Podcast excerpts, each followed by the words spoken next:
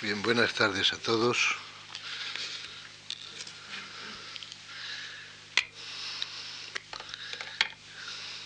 Vamos a abordar hoy el tercero de los temas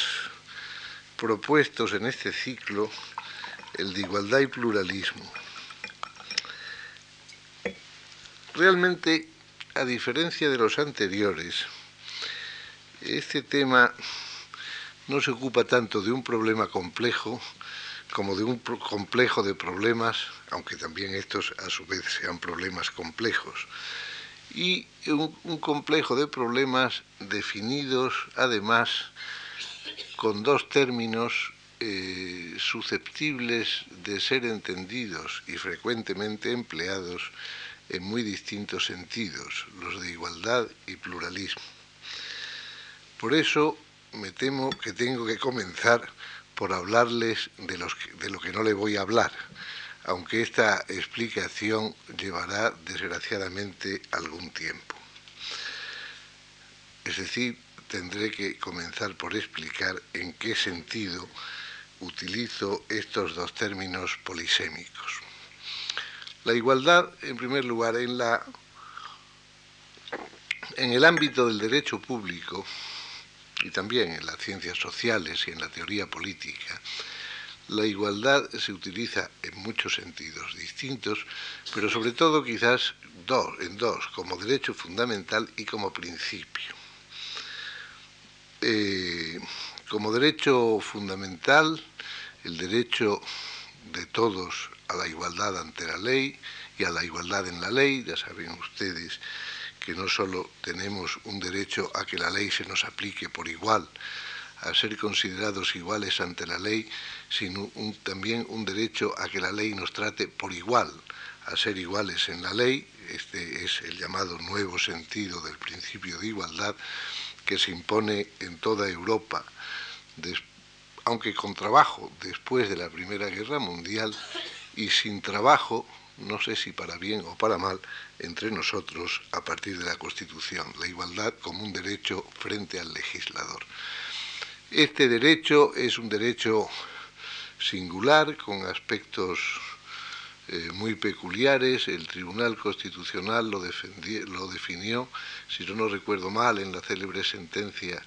sobre la LOAPA como un derecho relacional, lo cual sin duda es, puesto que siempre se es igual o desigual en relación con otro, y se es igual o desigual en relación con otro también respecto de un derecho determinado. Por eso, igual de, igual de correcto sería, me parece, calificarlo de derecho parásito. el derecho a la igualdad va siempre adherido a otro derecho, somos eh, o pretendemos ser iguales eh, en nuestro, como contribuyentes ante el fijo, en nuestro derecho o nuestros deberes fiscales, etcétera, etcétera. Pero también, además de derecho fundamental, la igualdad es principio en todos los sentidos de este término. En el, derecho público la igualdad es principio como principio y origen y fundamento del poder, según intentaré explicar después, pero es principio también como norma a la que el poder debe ajustar su eh, actuación o más quizás más precisamente como objetivo que el poder debe perseguir en su actuación. Como derecho, el, derecho a la igualdad ante la ley. Y en la ley aparece formulado en, nuestro, en el artículo 14 de la Constitución eh, en sus dos variedades, a su vez, como un derecho general de igualdad y como lo que los alemanes llaman los derechos particulares de igualdad y entre nosotros más eh, comúnmente se llama el derecho a la, a la no discriminación o el principio de no discriminación, la ilegitimidad de toda diferenciación basada en la raza, el sexo, el nacimiento, etc. Como principio también aparece en nuestra Constitución, en el artículo 1, apartado segundo, eh, cuando se dice que todo el poder eh, emana del pueblo, y en el artículo 23, donde se consagra el derecho de todos los ciudadanos a participar directamente por medio de representantes en las funciones públicas. Aquí me voy a ocupar sobre todo de la igualdad como principio, aunque también habré de hacer más tarde algunas referencias a la igualdad como derecho a la no discriminación en relación con lo que eh, ha llamado el pluralismo negativo. En segundo lugar, el pluralismo. Este, este, concepto se utiliza tanto en el derecho público como en las ciencias eh, sociales y políticas, también en muchos sentidos distintos. En todos los casos, eh, por supuesto, pluralismo hace referencia a la existencia de una diversidad de grupos, pero cuál sea eh, las razones de la distinción entre estos y el sentido de la referencia, difieren mucho de, unas, de unos usos a otros. Tengo que decir, en contra de lo que se dice en un trabajo excelente, por lo demás, sobre el pluralismo político, que a mi juicio todos estos, eh, todas estas referencias, todos los sentidos eh, del pluralismo, el pluralismo tiene sentido deóntico y no meramente descriptivo, pero eso es una, una cuestión aparte. Eh, para intentar poner algún orden en esta diversidad de sentidos, me he atrevido a proponer una taxonomía, una clasificación que desde luego es absolutamente criticable, como toda taxonomía lo es, puesto que toda clasificación, todo intento clasificatorio eh, implica necesariamente una simplificación de la realidad que es siempre mucho más rica. Pero en fin, eh, con esta advertencia y con esta excusa adelantada, paso a exponérsela a ustedes. El pluralismo puede ser entendido en primer, en primer lugar como existencia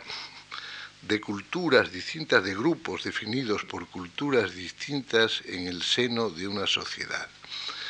Este es un uso que se encuentra frecuentemente en la sociología, en la antropología, también en la ciencia política a veces, menos frecuentemente quizás en el derecho. Entiendo aquí por cultura, naturalmente, no lo que llamamos la alta cultura, no el cultivo de las bellas artes o de las ciencias, tal como se hace, por ejemplo, en esta casa, eh, sino eh, que utilizo el concepto de cultura en un sentido eh, más, digamos, operativo, sociológico, antropológico, como conjunto de conductas o repertorios de conductas, de modelos de conductas, de normas que rigen estas, estas conductas y de unos valores de los cuales todo este repertorio de conductas y de normas a los que estas conductas se se acomodan o deben acomodarse, reciben su legitimidad y reciben su coherencia interna. Por supuesto, cuando hablo de normas, me refiero a todo género de normas, sociales, usos, hábitos, no eh, ni siquiera principalmente a normas jurídicas. Un, grupo de, grupo social aparece definido por una cultura en este sentido en cuanto que esta cultura expresa los modos típicos de actuar, de sentir, de pensar, de comportarse, desde la relación con la política hasta la relación con la cocina, de, un, de ese grupo social, el, modo típico medio. Eh, en sentido amplio, en sentido amplio, estas culturas eh, al menos los grandes grupos de cultura, vienen definidos por la religión, puesto que todas tienen de un modo en otro eh, su origen último, su referente última en una determinada concepción religiosa, y hablamos así de cultura cristiana, por supuesto, confuciana, islámica, budista, etc. Pero eh, aparte de esta determinación última en la religión, hay otras determinaciones concretas que vienen dadas por la historia, por la permanencia, el, hábitat, la permanencia en lugares determinados, etc. Todo esto lo, preciso porque alguna, alguna conexión tiene con lo que después quiero decir. Junto a esta eh, concepción del pluralismo como segmentación de la sociedad, a veces se habla también de sociedades segmentadas, por eh, la existencia o la coexistencia en ella de culturas distintas, se habla también del pluralismo con referencia a sociedades que tienen una homogeneidad cultural y eh, en este caso también el pluralismo es susceptible de muy distintos entendimientos. En primer lugar, hay un entendimiento que diría antiindividualista, eh, que dimana del convencimiento de que la sociedad no está integrada solo por individuos, sino también por otras entidades supraindividuales o transindividuales en términos de derecho, por personas morales o jurídicas, que tienen sus propios fines, su propia autonomía, su propia voluntad, que generan eventualmente su propio derecho. Eh, para los juristas aquí presentes, esta es, por ejemplo, la concepción de Gierke, eh, esta es, en, el mundo anglosajón, la concepción de Maitland, y esta es la, la, gran, esta es la concepción de la gran escuela de nuestro derecho público, que es la del krausismo el krausismo tiene una concepción absolutamente organicista de la sociedad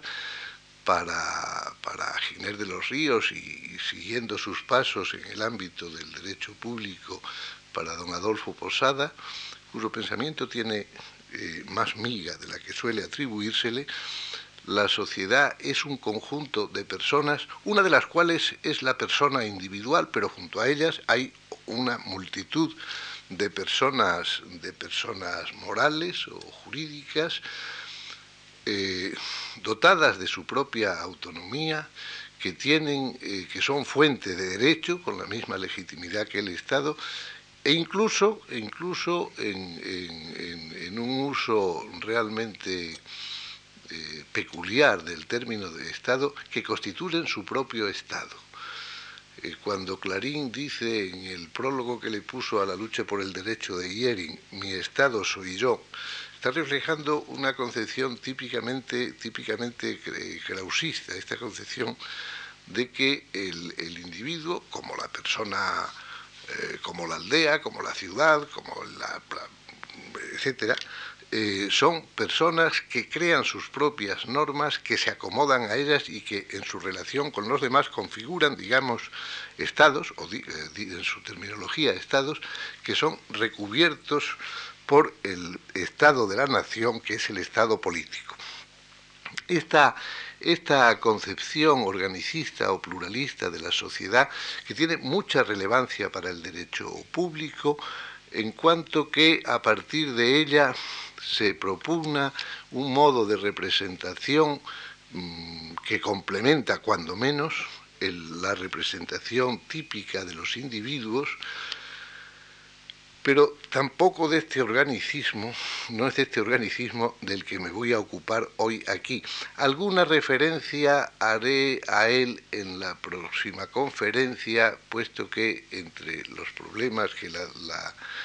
representación política plantea en nuestro tiempo está el irresuelto problema de la representación de intereses que en esta concepción se pretendía resolver mediante fórmulas que no tuvieron éxito, entre otras cosas, aunque repito, sobre eso volveré el jueves, por la perversión de estas fórmulas eh, de la que hicieron uso los estados autoritarios y fascistas en el período de las entreguerras. Bien, eh, junto a este pluralismo antiindividualista, eh, eh, antirusoniano, es una de las, de las obsesiones de los grausistas, la crítica de la concepción rusoniana de la democracia y de lo que ellos llaman la superstición electoral, junto a este, junto a este organicismo hay, a este, perdón, a este pluralismo, organicista, hay otras formas de pluralismo perfectamente compatibles con el individualismo, que parten de una concepción individualista de la sociedad, pero que tienen conciencia de la existencia en ella, incluso de la conveniencia de que en ella existan una diversidad de grupos que a su vez pueden ser eh, resultados de, distintas, de distintos factores. En primer lugar, la existencia de grupos que resultan de la diversidad de opciones ideológicas eh, presentes en el seno de la sociedad. Diríamos que es la diversidad que resulta de lo que se ha llamado el libre mercado de las ideas, es el pluralismo, por antonomasia el pluralismo político al que, propugna como valor eh, fundamental del ordenamiento nuestra propia Constitución y que es inescindible de la eh, organización democrática del Estado. En segundo lugar, la existencia, otra, otra manera, otra, otra otra eh, concepción, otro aspecto del pluralismo en, las sociedades dentro de una concepción individualista, es la existencia de eh, la existencia en ella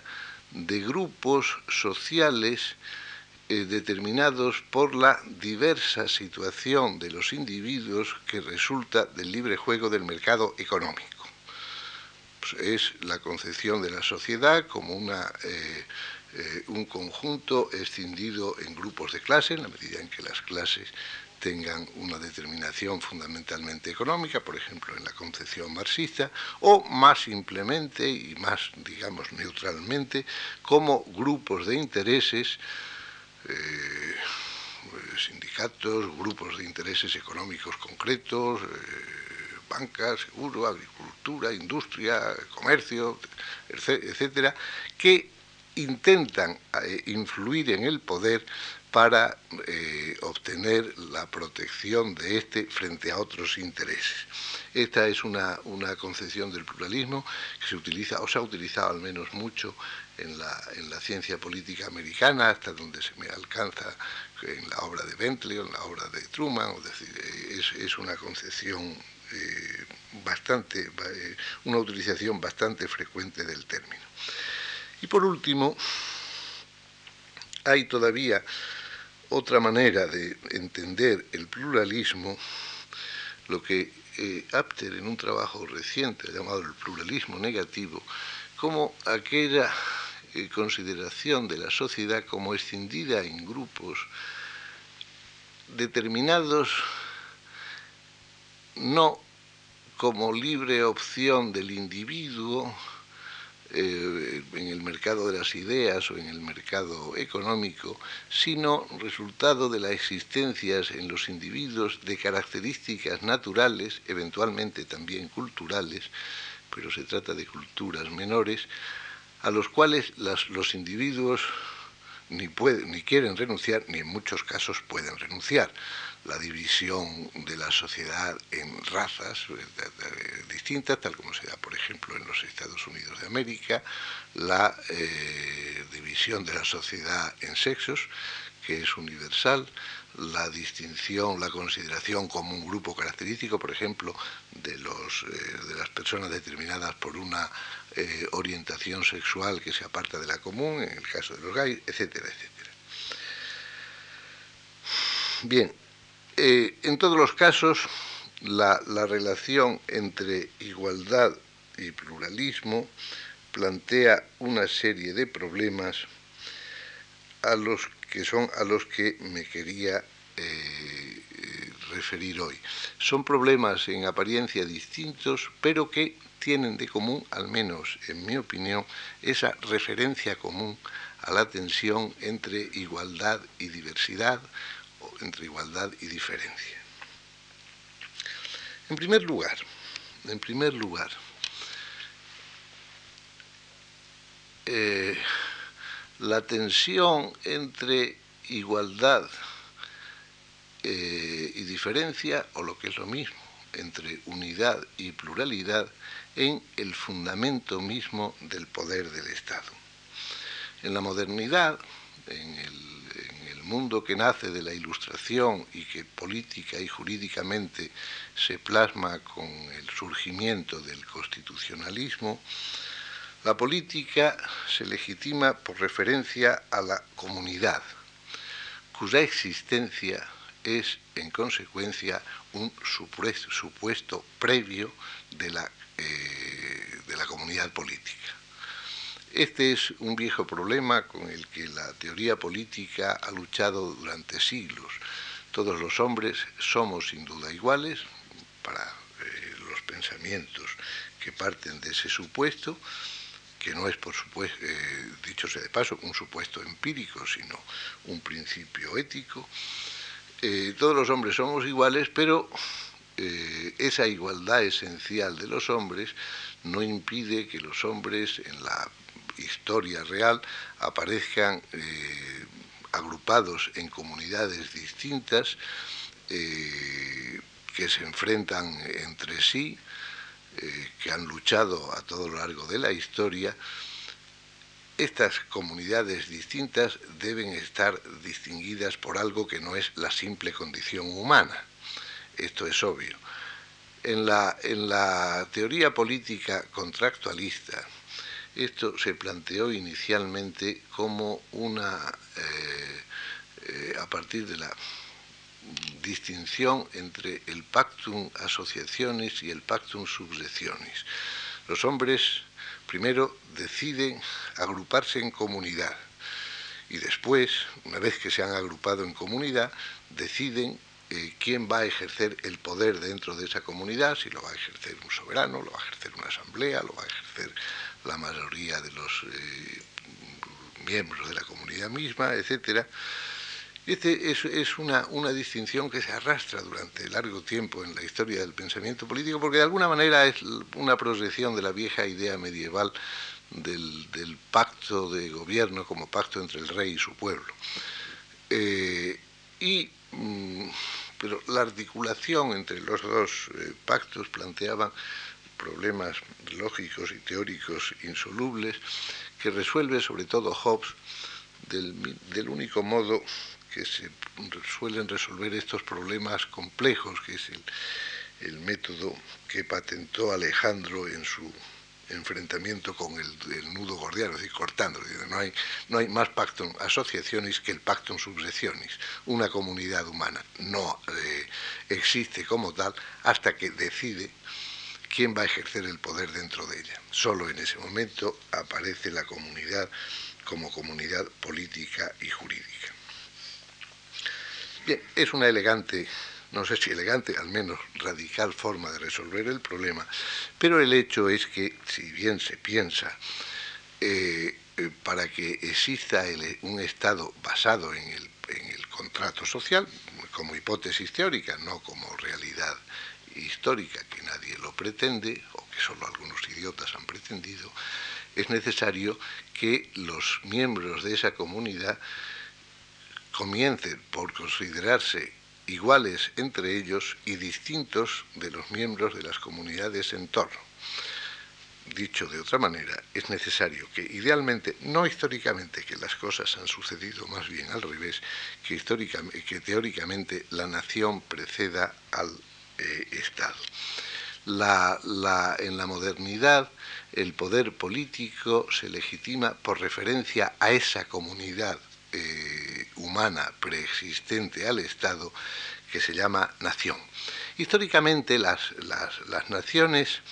se producen eh, en un proceso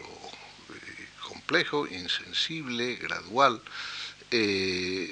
pero que en definitiva lleva a que dentro eh, un conjunto humano asentado en un territorio, después volveré sobre esa conexión entre eh, poder y territorio, nación y territorio, en un grupo, un grupo humano asentado en un territorio se lanza la idea, estoy hablando en términos naturalmente eh, analógicos, de que esa comunidad constituye una nación política que es dueña de sus destinos dentro de ese territorio y que se superpone a las diversas comunidades étnicas menores caracterizadas por culturas propias, culturas, mm, a veces lenguas distintas, eh, mm, hábitos y usos eh, diferentes, eh, determinados por la geografía, por la historia de cada comunidad, etcétera, etcétera. Pero la nación es, en este sentido, una comunidad supraétnica, entendiendo por etnias esas comunidades menores eh, caracterizadas por culturas específicas que sin embargo, que sin embargo son a su parte miembros de una gran cultura. Pensemos, por ejemplo, naturalmente en lo que no estoy pensando, en el ejemplo europeo, en los estados europeos, las naciones, la nación francesa, la nación británica, la nación eh, española, eh, se afirman mm, como comunidades políticas que susceptibles de, agrupar, a veces hasta de disolver en su seno, otras veces no, las diferencias de etnias existentes, en la medida en que todas esas etnias son culturas menores, pero parte de una gran cultura común, de la cultura cristiana en nuestro caso. Eh, en cambio se, expulsan a las etnias que no son reconducibles a esta cultura común, pues la, obra que llevan a cabo nuestros reyes católicos, por ejemplo, con la expulsión de moros y judíos, etc. Eh, les decía que esta es una afirmación que se hace con referencia a un territorio determinado. Eh, me parece que es el Schmidt en el libro muy conocido sobre la ley de la tierra de Nomos de Herde, en donde se recuerda que Nomos eh, viene de una raíz indoeuropea, nem, que significa distribuir, eh, que la, ley es concebida inicialmente como distribución, nemein en griego, según esa referencia, es eh, la distribución de las tierras de pastos y la diosa Némesis era justamente la, diosa que dividía los pastizales entre los hombres y castigaban a los que transgredían los límites. Bien, esa, esa referencia se hace es una referencia de la existencia de una nación asentada en un territorio. Y la igualdad resulta de la condición de ser miembro de la nación. Los hombres, los miembros de la comunidad, son iguales en cuanto miembros de la comunidad, prescindiendo de todas las diferencias que, eh, fácticas que existan entre ellos. Y sobre esa igualdad esencial de los hombres como miembros de la comunidad, es decir, como ciudadanos, es sobre la que se asienta el poder y de la voluntad de estos hombres iguales,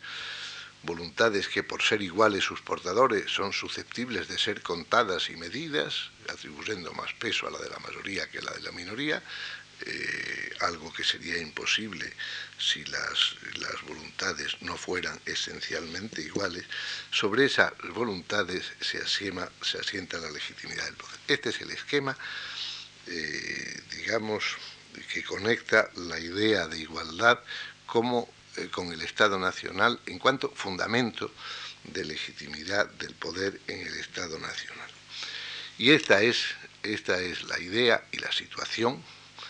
eh, que ha entrado en crisis en nuestro tiempo de una manera no exenta de paradojas, porque de una parte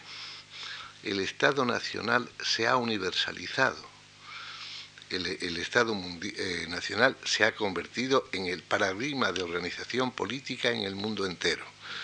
Cuando después de 1945, sobre todo después de 1948, eh, los estados europeos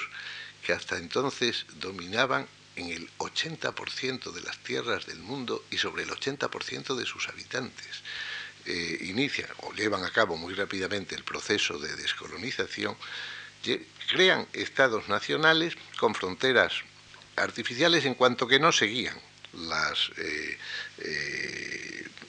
límites de las etnias originarias, agrupando varias etnias en un mismo estado, a veces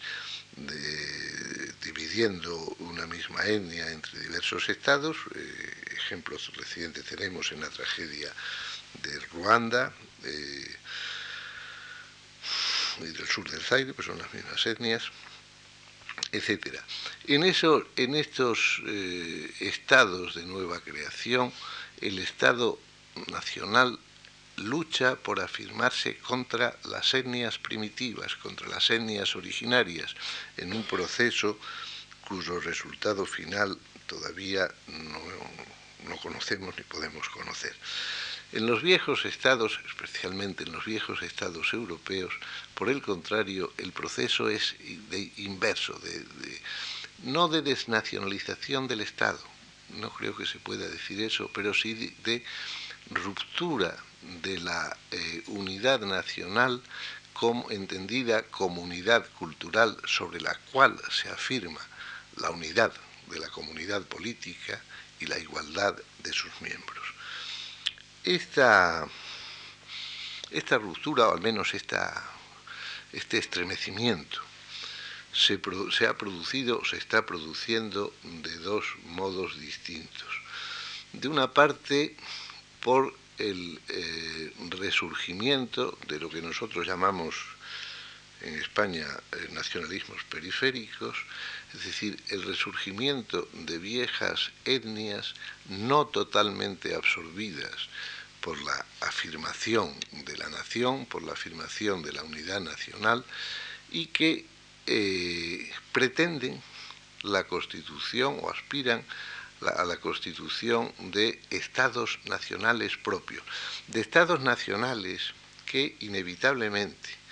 como se afirman en nombre de una etnia frente a la nación, que de alguna manera es una entidad supraétnica, eh, de superación de las etnias primitivas, eh, naciones que tienen un fuerte contenido étnico, inevitablemente. Eh, este es un problema que, nosotros vivimos en España en términos muy agudos, pero que se da también, como sabe, en términos menos graves en otras, en otras naciones europeas. Esta, esta crisis eh, viene determinada por el fracaso del Estado nacional concreto en donde tal crisis se, se, presenta, o quizás también por la difuminación de las funciones de este Estado nacional al haberse internacionalizado la política, haberse globalizado los mercados, haberse internacionalizado la política, haber perdido el Estado Nacional como tal, protagonismo histórico, capacidad para dirigir sus propios destinos y eh, para servir en consecuencia como punto de referencia de la afirmación de la identidad de los individuos no entro en la, en la etiología del fenómeno, eh, que requeriría un, estudio separado, se requeriría repasar los muchos estudios separados que se han hecho y que me llevaría lejos de mi campo específico de competencia si es que tengo alguno. Otra crisis de la, del principio de la, de la unidad nacional, de la idea del Estado nacional, como entidad política apoyada en una cierta comunidad cultural es la que se produce como consecuencia de los movimientos migratorios eh, que aceleradamente vivimos en nuestro tiempo. Movimientos migratorios ha habido siempre, pero en Europa, y es sobre todo a, eh, a Europa a la que me estoy refiriendo en estas conferencias, como es claro, eh, en Europa estos movimientos migratorios eran muy comúnmente o movimientos migratorios europeos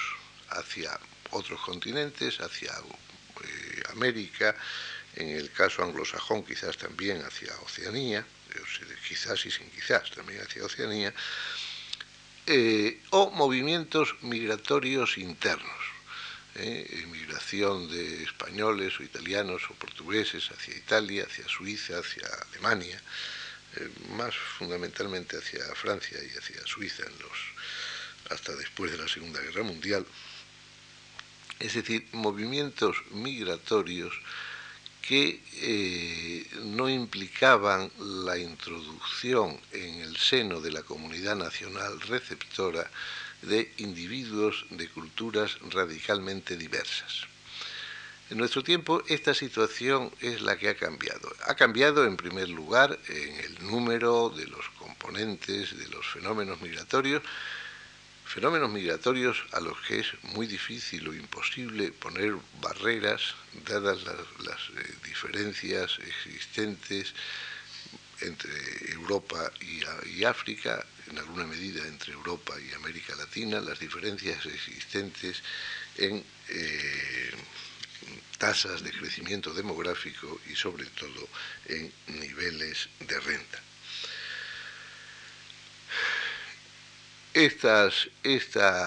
Eh, esta inmigración nueva eh, que, lleva, que a porcentajes considerables de la población en Francia, en Alemania, algo menor en el Reino Unido, bastante alta en Bélgica, eh, etcétera. Estas esta, eh, nuevas provienen además de, en su mayor parte de estados de descolonización reciente, para los cuales, y como consecuencia del fenómeno al que antes me he referido, la afirmación de la identidad nacional es eh, imprescindible, importante, eh, de manera que eh, cuando vienen a Europa vienen acompañados, vienen con, su orgullo nacional, con la necesidad de afirmarse como miembros de una comunidad que necesita al menos simbólicamente afirmar enérgicamente su existencia para no eh, sentirse humillada frente a, la vieja eh, metrópolis colonial. Y esta, esta, esta inmigración implica la introducción en el seno de la comunidad nacional de unos grupos halógenos eh, con culturas distintas, respecto de los cuales hay que seguir eh, alguna política determinada. Una política posible, naturalmente, es la de condenarlos a la exclusión perpetua respecto de la comunidad nacional. Un poco, estoy quizás exagerando los términos porque recientemente además ha habido cambios legislativos de cierta importancia, pero un poco este es el modelo alemán. Como saben ustedes, el, modelo, el, ordenamiento eh, alemán se basa en el principio del jus sanguinis en cuanto a la, concepción a la concesión de la nacionalidad alemana. De manera que los Gastarbeiter, eh, es decir, los trabajadores invitados, una denominación que eh, subraya el carácter transitorio de su permanencia en el en el seno de la comunidad alemana, eh, de manera que los Gastarbeiter eh, no pueden, por definición, convertirse en alemanes. Ni los Gastarbeiter, ni los hijos de los Gastarbeiter, ni los nietos de los Gastarbeiter, como saben ustedes, eh, se dan situaciones cada vez más frecuentes de, por ejemplo, turcos, hijos de turcos eh, turcos nacidos en Alemania, hijos de turcos que ya habían nacido en Alemania y que sin embargo no tienen la posibilidad de adquirir la nacionalidad alemana. Esta eh, eh, exclusión plantea problemas de racismo, plantea problemas gravísimos de convivencia, como todos sabemos, pero quizás no plantea un problema desde el punto de vista de la legitimación de la comunidad estatal. Estos no son ciudadanos, son eh,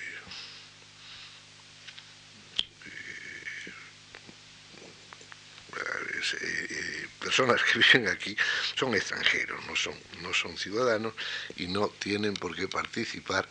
en la determinación de la política estatal. Frente a esta, frente a esta solución, que ustedes juzgarán por lo que vale, se han intentado eh, otras dos que tienen eh, mejor prensa y seguramente fundamentos éticos más sólidos. En primer lugar, la, eh, la, política asimilacionista de tipo francés. Francia es un país de Jusoli, la nacionalidad se le concede a los nacidos en territorio francés, fuera cual fuera la de sus padres, pero la idea francesa de la République, que como creo que les recordé a ustedes el primer día, es eh, una idea que no alude simplemente al carácter electivo de la jefatura del Estado, sino que es una, idea que tiene connotaciones mucho más profundas, está, es más cercana a la idea que nosotros tenemos del Estado del Derecho, etc. Y exige, entre otras cosas, la laicidad absoluta del Estado. La laicidad absoluta del Estado no como una, laicidad eh, eh, agresiva contra las religiones, sino como la afirmación de que el Estado no puede tomar en consideración en modo alguno las creencias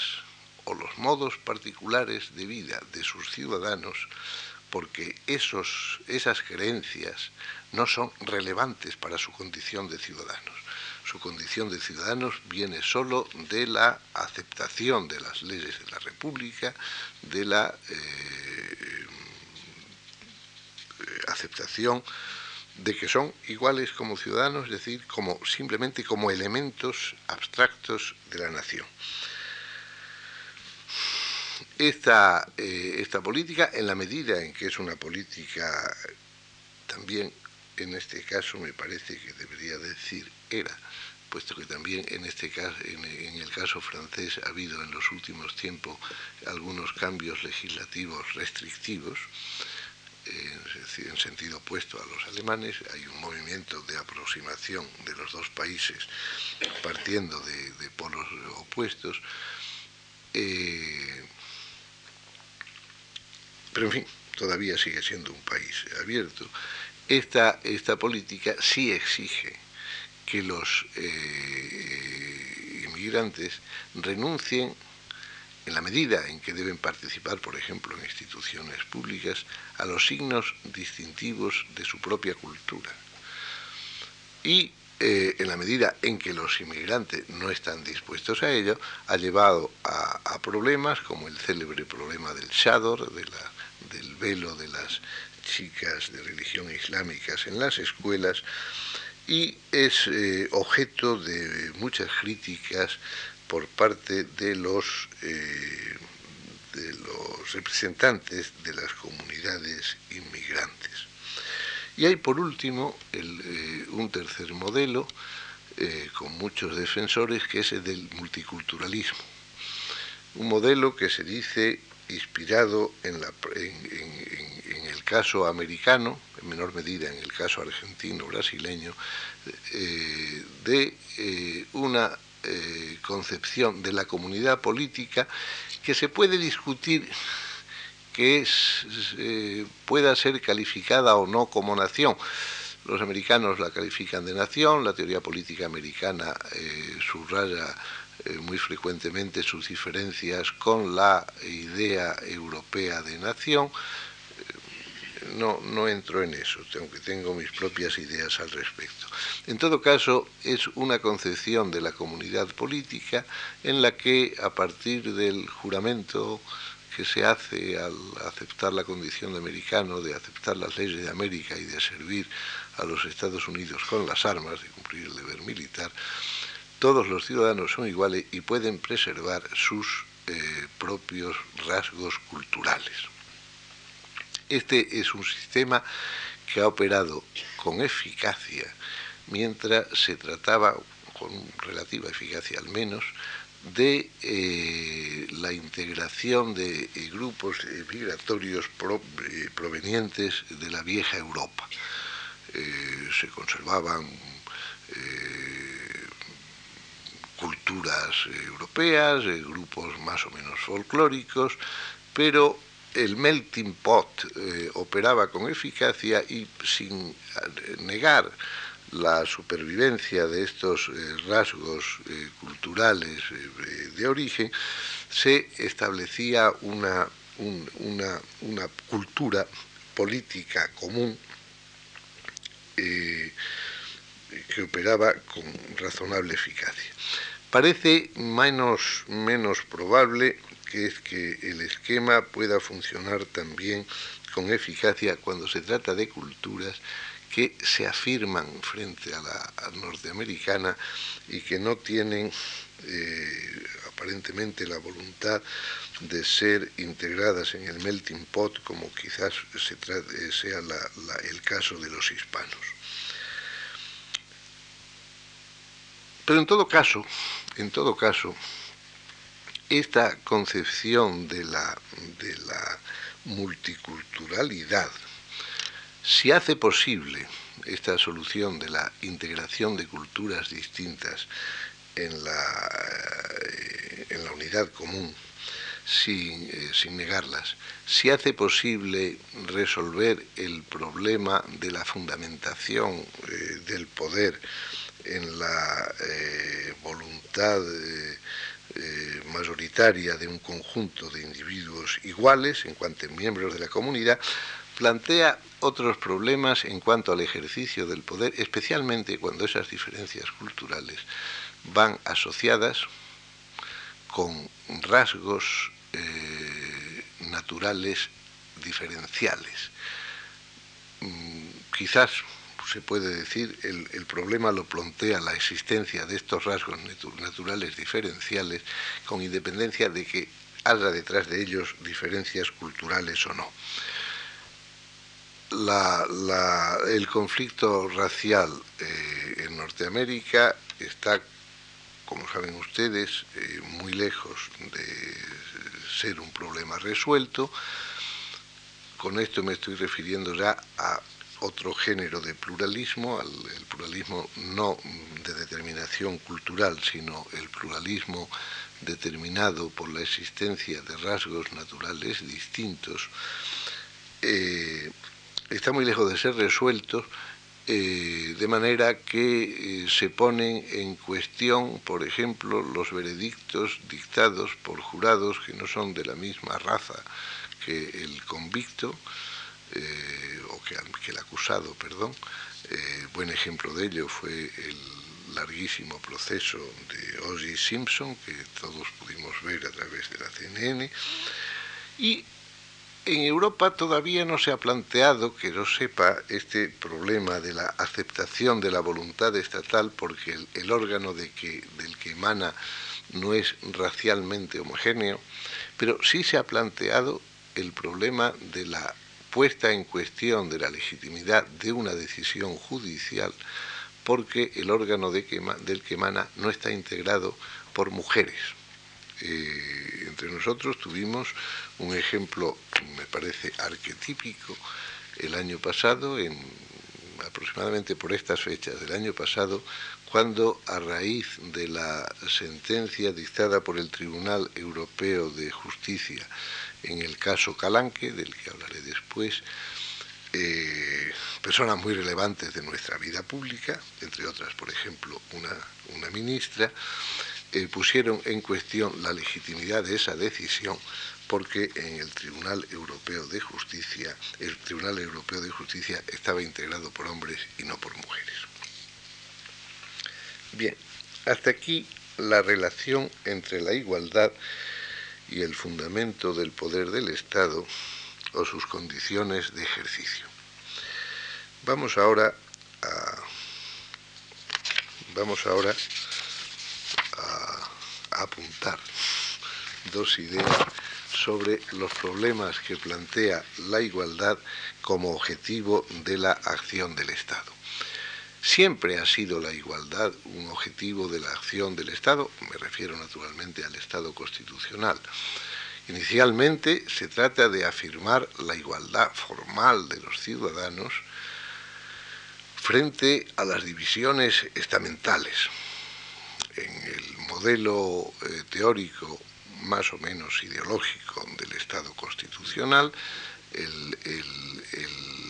Estado eh, se basa en la igualdad de los ciudadanos y sostiene la igualdad de los ciudadanos con independencia de su estatus eh, ascripticio, de sus condiciones de nacimiento, etcétera, básicamente de sus condiciones de nacimiento, de manera que el Estado es el reino de la pura igualdad, eh, cuya existencia hace eh, posible la existencia de una sociedad también de iguales, la sociedad de ciudadanos, es decir, la sociedad civil. Son dos ámbitos, sin embargo, distintos. En el, Estado los hombres eh, están en cuanto ciudadanos, en cuanto iguales, todos tienen eh, el mismo poder, aunque tardaría en hacerse realidad el ideal del sufragio universal, pero potencialmente al menos la idea del sufragio universal estaba incoada desde sus comienzos. Frente a ello, el reino de la, sociedad civil es el reino de la diversidad. Los, eh, los hombres no son allí iguales, sino desiguales en la medida en que la situación repito, en la imagen ideológica, del,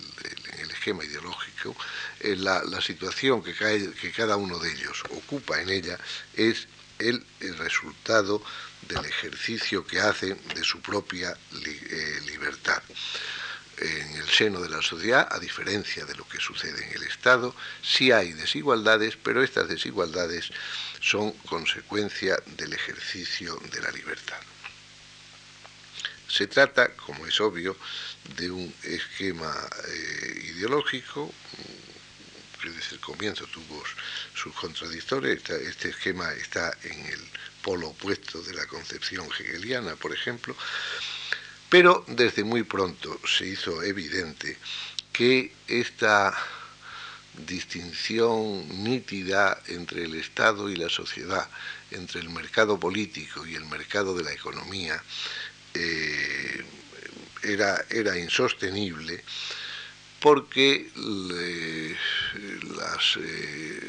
eh, consecuencias de los procesos que se operaban en un mercado tenían influencia en el otro y que básicamente era el,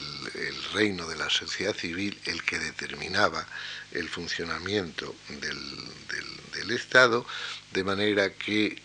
el poder social se transformaba en poder político,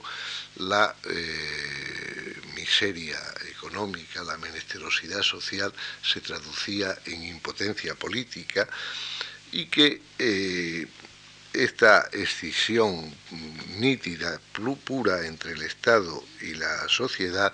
llevaba a lo que ya en Israel, llamaba en su célebre novela La creación de las dos naciones, un tema que está ya, eh, si no, no recuerdo mal, en Platón, la división de la sociedad en la nación de los ricos y en la de los pobres con el consiguiente incremento de tensiones sociales, de luchas, de, perturbaciones de todo, de todo orden. Por esto, desde muy pronto, en el, 19, y de manera creciente hasta tiempos recientes, el, eh, eh, ese esquema se rompe, se difumina la, la, división nítida entre Estado y sociedad y el Estado eh, interviene en la sociedad, interviene de manera creciente, no para asegurar la igualdad económica de los ciudadanos, pero sí para reducir a límites aceptables las desigualdades económicas existentes entre ellos. Cual sea el límite de, de lo eh, aceptable, naturalmente, es objeto de un interminable debate político, teórico, filosófico. Recuerden ustedes, por ejemplo, la tesis hoy día bastante comúnmente aceptada de Rawls, que la desigualdad, el máximo de desigualdad aceptable es aquella desigualdad que sea beneficiosa para el miembro más desfavorecido de la sociedad. Las críticas frente a esta tesis de Nossi o de Hayek, etcétera, no, no voy a entrar en esto. Lo cierto es que naturalmente el Estado, al corregir las consecuencias del libre juego del mercado para atenuar las desigualdades, opera con una racionalidad que es la racionalidad política, que es distinta de la racionalidad económica y que en consecuencia la actuación del Estado,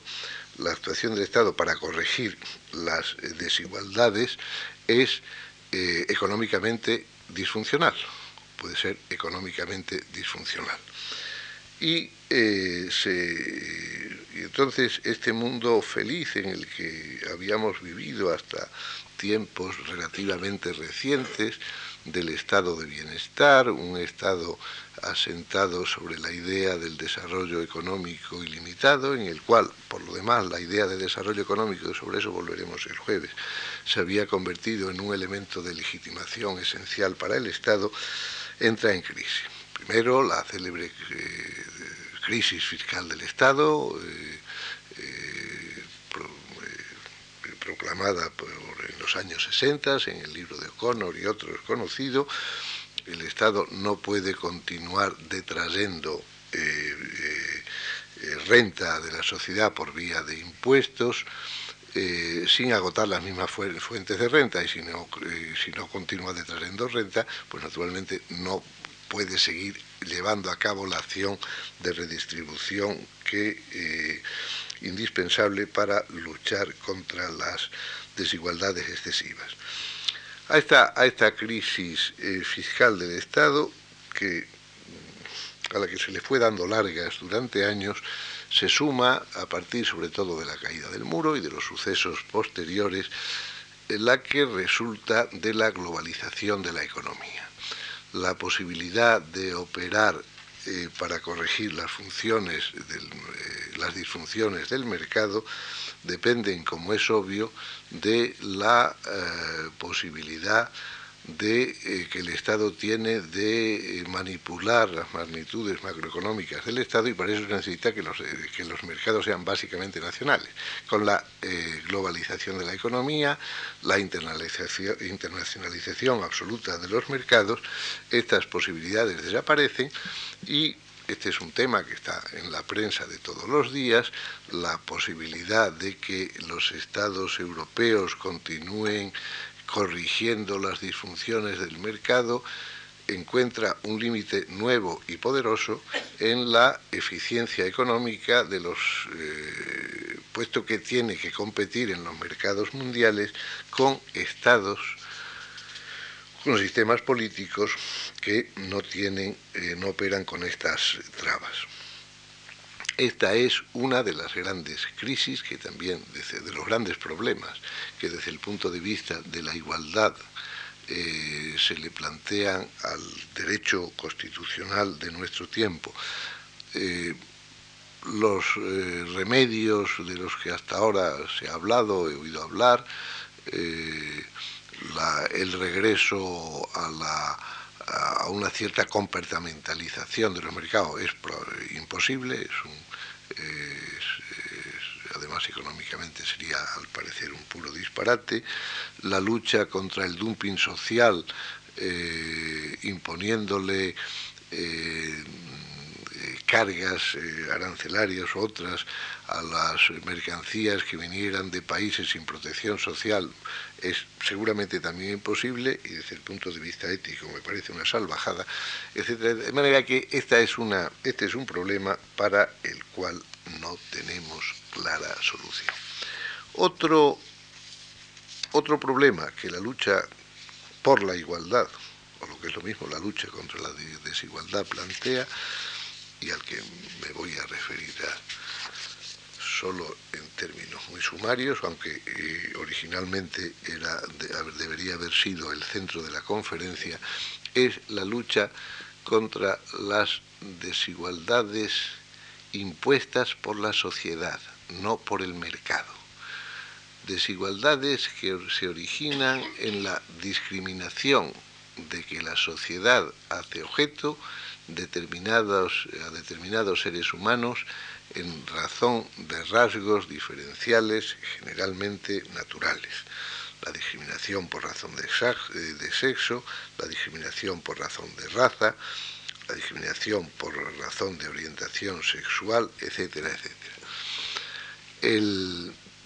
la lucha contra esta discriminación, contra la, lucha por la igualdad en este ámbito tiene más de un aspecto paradójico. Eh, en primer lugar, se trata de conseguir la igualdad de los individuos sin anular las diferenciaciones fácticas que están en el origen de la desigualdad de trato. En unos casos porque no se puede convertir al hombre en mujer, como ya dijo Blackstone respecto del Parlamento inglés, eh, ni se pueden convertir a los negros en blancos o viceversa.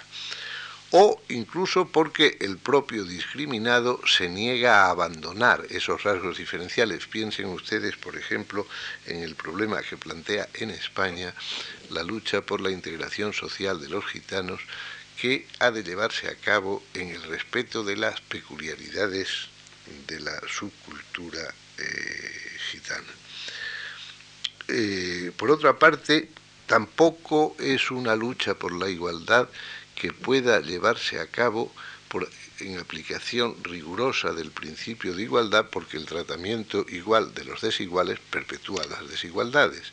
En consecuencia, como ya vio Stuart Mill en su día, requiere utilizar la desigualdad como instrumento para conseguir la igualdad. Y esta, esta eh, necesidad crea eh, una, una tensión importante entre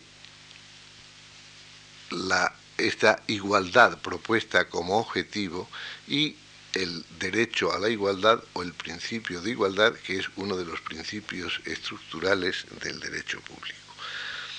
Mm,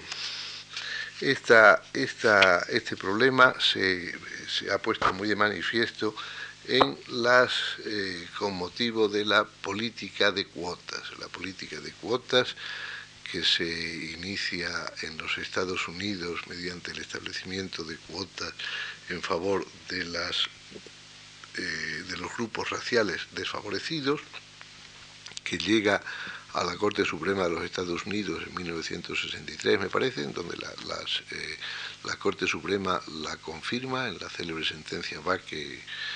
contra la Universidad de California, pero a partir de ahí quizás no ha hecho más que retroceder. Las sentencias posteriores, la sentencia Richmond eh, eh, contra Crosson en el 89 declaró inconstitucional el establecimiento de cuotas en favor de los empresarios de la construcción de raza negra,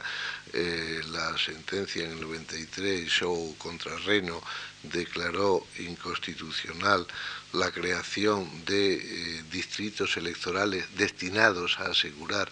la elección de candidatos negros y la verdad es que no sé, porque no, no me he podido enterar, cuál ha sido el resultado del eh, referéndum que se ha celebrado en California, coincidiendo con las elecciones eh, presidenciales, en las cuales se sometía a votación del pueblo californiano un eh, proyecto de norma constitucional, de modificación constitucional, en la que se declaraban eh, ilegítimas todas las formas de discriminación positiva. En Europa el problema no se ha planteado todavía en relación con las razas, en España solo en relación con los minusválidos, el Tribunal Constitucional en una sentencia del 94 consideró válida la discriminación positiva en favor de los minusválidos, pero este es, un caso eh, atípico, puesto que el grupo de los minusválidos no, eh, no corre el riesgo de encontrar seguidores o de, encontrar imitadores. En, relación con la discriminación positiva en favor de la mujer, sí que ha habido en eh, Europa. En España ha habido no pocas sentencias en las cuales eh, se ha declarado eh, inválida no la cuota, sino las normas que establecían un trato de favor a las mujeres por discriminación en contra de los varones. La mayor parte de las sentencias basadas en la discriminación de sexo dictadas por el Tribunal Constitucional en las que se estima el recurso, se anulan normas que establecían trato de favor a las mujeres, con, razones discutibles, buenas o malas, pero eh, ahí están en la sentencia, no las voy a comentar. En, el, caso de las cuotas eh, ha habido por lo menos tres decisiones que yo conozca, una del Consejo Constitucional francés en el 82, y otra de la Corte Constitucional Italiana en el 95 y la del Tribunal Europeo de Justicia, al que me refería antes también en el 95, en el que se ha considerado que el establecimiento de cuotas en, favor de las mujeres es una violación directa del principio de igualdad y en consecuencia inválido. Como en días anteriores, termino diciendo, estos son algunos de los problemas, no sé cuáles son las soluciones, esta es nuestra tarea. Y hasta el día próximo, el jueves, que será el último de esta serie. Muchas gracias a todos.